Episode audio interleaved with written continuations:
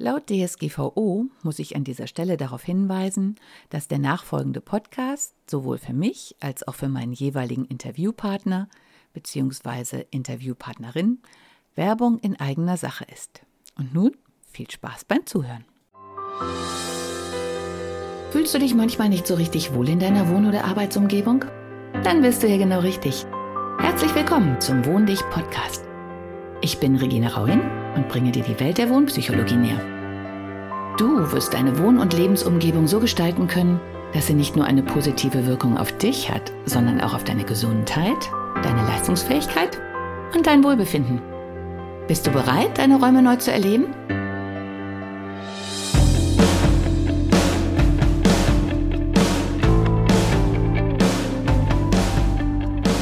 Hallo und herzlich willkommen zu meinem Podcast. Heute mal ein Frühstückspodcast aus meinem Hänger vom Campingground in Wacken. Während ich hier so gemütlich bei einer heißen Tasse Kaffee sitze und mir klar wird, dass das auch eine ganze Menge mit Wohnen zu tun hat, ich über das Tiny House wohnen und das hier ist ja wirklich sehr tiny, ähm, gestern Nacht schon gesprochen habe, habe ich gedacht, das, worüber ich noch nicht gesprochen habe, ist, dass natürlich auch Musik ein großer Teil von Wohnpsychologie ist. Und interessanterweise wird normalerweise Musik nicht direkt mit Einrichten zusammen verstanden. Ein großer Fehler, wie ich meine. Denn ich saß heute Morgen hier und habe sogar überlegt, dass ich es inzwischen sogar richtig nett finde, dass ich nachts um drei ähm, mit Hardrock in den Schlaf gehämmert werde. okay, und mit den Schreien, wenn man die hören sollte. Und morgens irgendwann um neun oder zehn oder oft auch früher, ich mit Hardrock ins Frühstück geleitet werde. Und das macht was mit mir. Also so sehr wie es etwas macht, dass wir dicht zusammenhocken, was ich im Moment sogar als viel besser empfinde, denn es hat sich herausgestellt, als gestern noch leere Park, ähm, so Lücken zwischen den Autos ähm, gefüllt worden sind, weil noch immer Festivalbesucher anreisen, dass eigentlich dieses dichter Zusammenstehen ein größeres Gemeinschaftsgefühl äh, schafft, als eine gewisse Distanz zu haben. Ich kann das als Hausbesitzerin nur bestätigen.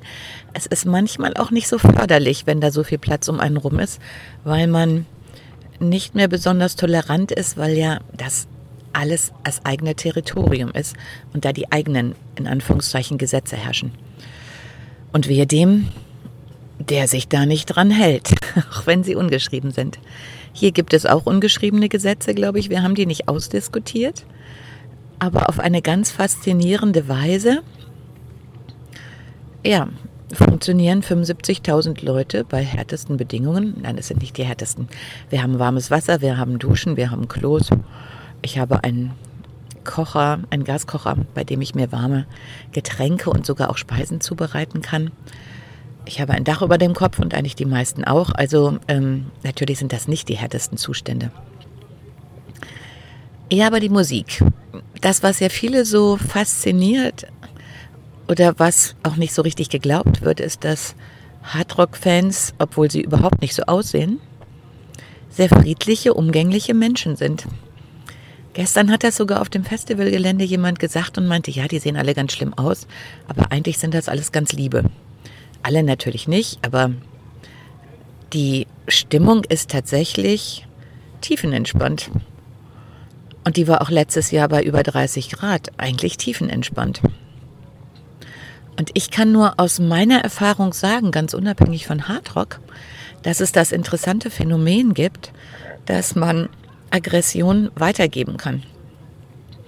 Beziehungsweise, dass man die wie ein Blitzableiter ableiten kann, wenn jemand anders aggressiv ist. Ich hatte das äh, in den 80ern während meines Studiums, als ich mich mit Sprühkleber rumschlug, wirklich rumschlug, weil das blöde Zeug ähm, hat viele Vorteile, aber wenn es dann einmal an der falschen Stelle klebt, dann klebt auch irgendwann alles. Und da, oh, äh, ja, es war ganz furchtbar. Heutzutage braucht man es wahrscheinlich kaum noch, weil wir mussten rhythmische Streifen aus verschiedenen Strukturen kleben, um ein Gefühl für Proportionen zu kriegen.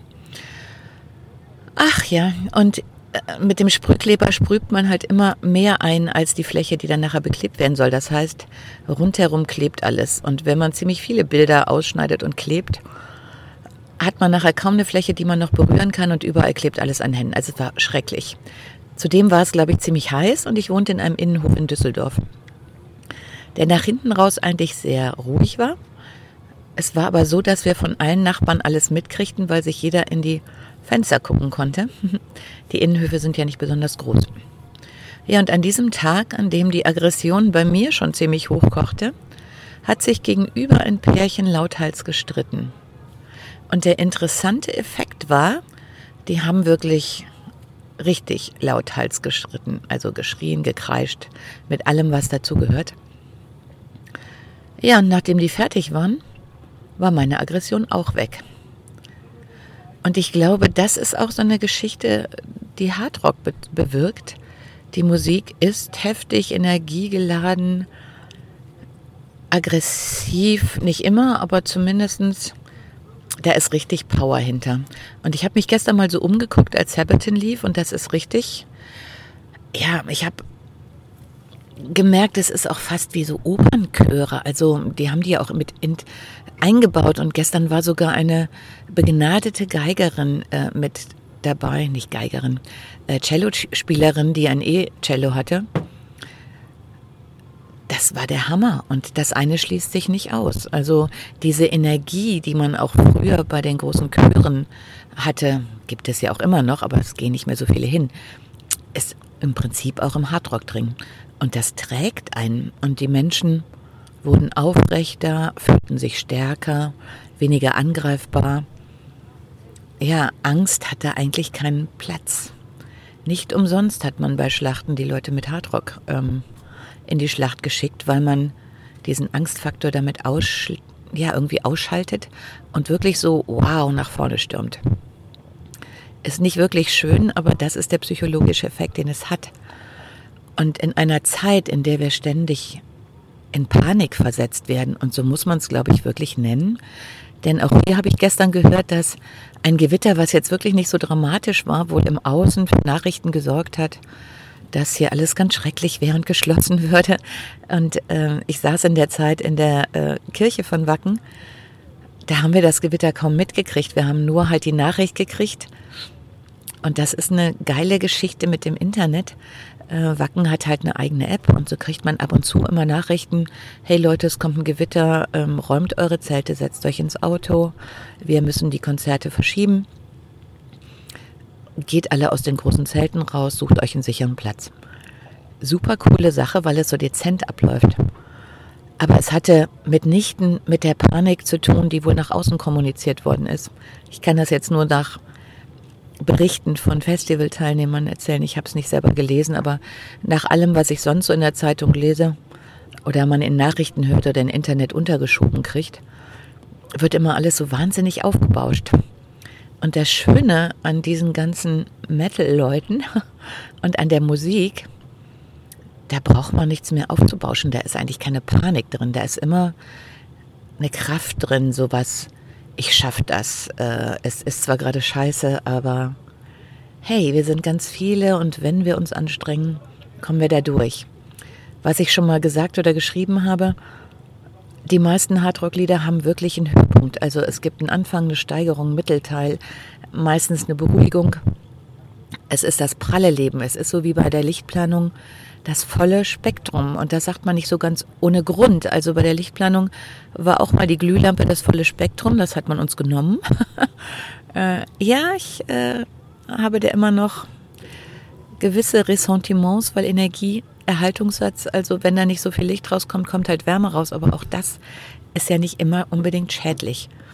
Ja, und man hat uns dann im Zuge der Beleuchtung Energiesparlampen untergejubelt, bei denen man aus energiespartechnischen Gründen bestimmte Spektren rausgenommen hatte. Und wie man auch an Hühnern bei dem Flackereffekt der LEDs sehen kann, die nehmen halt äh, noch andere Frequenzen wahr als wir. genauso wie viele andere Tieren auch. Das, was für uns ein ruhiges Licht ist, ähm, ist für die ein Stroboskopeffekt und der macht wahnsinnig, im wahrsten Sinne des Wortes. Also jeder, der mal zehn Minuten im Stroboskoplicht ge äh, gestanden hat, merkt, ist mal ganz witzig, aber 24 Stunden, ohne da rauszukommen, nee, danke. Ja, und, und das ist das mit vielen, ja, wir hatten so Musikphasen, denen fehlte auch ein Teil des Spektrums.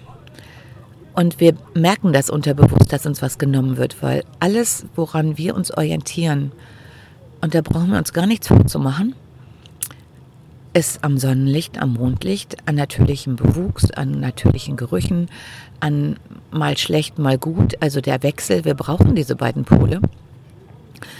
Und alles, was einen Teil davon wegnimmt, ist wie bei der Batterie, wenn man eine Seite vom einen Pol abmacht, dann fließt es entweder ungebremst und richtet Schaden an oder es fließt gar nichts mehr. Beides ist nicht das, was wir haben wollen. Und von daher bin ich sehr erfreut, dass jetzt wieder Musikrichtungen angesagt sind, die das volle Spektrum abdecken. Weil hey, ähm, Balladen von Metalheads sind der Knaller. Ich glaube, das gibt auch jeder zu, der sonst kein Hardrock-Fan ist weil diese Kraft, die in, in diesen anderen Teilen drin ist, die geht auch in die positive Richtung. Also in Nähe, Liebe, Gefühle ausdrücken. Und wenn ich das eine nicht lebe, kann ich auch das andere nicht leben. Es ist wie beim Schaukeln. Ich kann nicht vorne ganz hoch schaukeln und unten nur kurz über den Boden kommen und dann war's das. Also wer in der einen Richtung intensiv lebt, lebt auch in der anderen intensiv. Und ja, wenn man Angst vor großen Gefühlen hat, fängt man an, nur noch so seicht vor sich hin zu pendeln. Ja, das fällt manchmal dann vielleicht gar nicht auf. Nur wenn man dann einmal wieder hochgependelt ist, merkt man erstmal, was man so verloren hat. Ja, welchen Einfluss hat das aufs Wohnen? Also hier im Camp kann man sehen, Hardrock hat den positiven Einfluss auf Wohnen dass wir uns kräftig fühlen, uns in der Gemeinschaft fühlen und da keine Panik ist. Und wenn ich nicht in Panik auf jemanden zugehe und ausstrahle, oh Scheiße, der könnte mich jetzt gleich, ne? Ich muss es nicht näher ausführen. Dann sieht der andere, oh, da kommt ein Opfer, die wartet doch nur darauf oder der wartet doch nur darauf, dass ich jetzt meine Macht mal kurz demonstriere. Vielleicht ist das auch der Grund, warum das hier nicht stattfindet. Oder sagen wir mal, im, irgendwo würde es vielleicht stattfinden, aber ich habe noch nichts gesehen. Egal, ob hier rumgehüpft wird, sich angeschubst wird, mal ein Bier umfällt. Das, was im normalen Leben, also schon in der U-Bahn, in der S-Bahn, in der Regionalbahn, wie ich beim letzten Mal, als ich nach Hause gefahren bin, mit der Bahn sehen, sehen musste, da pushen sich die Dinge total auf. Hier nicht. Hier steht zumindest irgendeiner dagegen, daneben, der auch diese Ausstrahlung hat. Wenn ich sage, halt die Klappe, dann hältst du die Klappe. Und dann ist die Sache gut. Und derjenige, der sich da so aufspielt, dem wird ziemlich schnell klar gemacht, wir sind mehr. Und das ist, glaube ich, in unserer Gesellschaft ein Effekt, ein Selbstregulator irgendwie, der uns irgendwie verlustig gegangen ist. Denn jemand, der in Panik und Angst lebt, der hat natürlich Angst, sich dahin zu stellen und das zu machen. Wenn man sich aber hier in einer Gesellschaft der Kraft bewegt, wo man das Gefühl hat, hey, ja, das kam dann schon so ein bisschen, hey, wir sind alle Wikinger, Musketiere, dann gibt man sich mit so kleinen Nölen einfach nicht ab. Und das ist sehr gesund, weil dann kriegen die nicht die Macht, die ihnen dummerweise das Gefühl gibt, sie hätten mehr, als sie wirklich haben. Und von daher kann ich nur sagen, mit Hardrock aufzuwachen und einzuschlafen, ist ein cooler Effekt. Und ich glaube, das sollte jeder mal ausprobieren. Und etwas anderes, was ich auch total faszinierend fand gestern am Seven, einer der Bassisten, tut mir leid für alle Fans, ich kann nicht sagen, wie er heißt und ob er wirklich original zu Sabaton gehört, aber der hat sich dahingestellt mit einem Glitzern im Blick und hat gesagt, hey Leute, ich will euch eine Botschaft mitgeben. Ich habe vor 20 Jahren da gestanden und habe gesagt, ich will die größte Band dieser Welt haben. Ich will überall rumreisen, ich will bekannt sein, ich will, da will ich hin, ich will nach Wacken, ich will hier einmal spielen. Und dann hat er gesagt, mich haben all die 20 Jahre verdammt viele Leute ausgelacht und haben gesagt, du mit deiner kleinen Murksband, wie willst du das schaffen? Und dann hat er uns das gesagt, was ja die ganzen Motivationstrainer, Mindset, Coaches und so weiter auch sagen. Und was natürlich stimmt. Glaub an dein Ziel, steck dein Ziel groß. Und hör nicht auf diejenigen, die dir tausend Gründe geben, da nicht hinzugehen, nicht den nächsten Schritt zu gehen, aufzuhören, dran zu glauben. Denn das, was die dir sagen, ist das, was sie von sich selber denken. Und wenn du was anderes denkst und davon überzeugt bist, dann mach das. Und es war total genial, den da oben stehen zu sehen und welchen Spaß er hatte, dass er sein Ziel erreicht hat. Und wenn es 20 Jahre gedauert hat, so what? Besser als es nie zu erreichen. Und in diesem Sinne wünsche ich euch einen rockigen Tag. Ciao.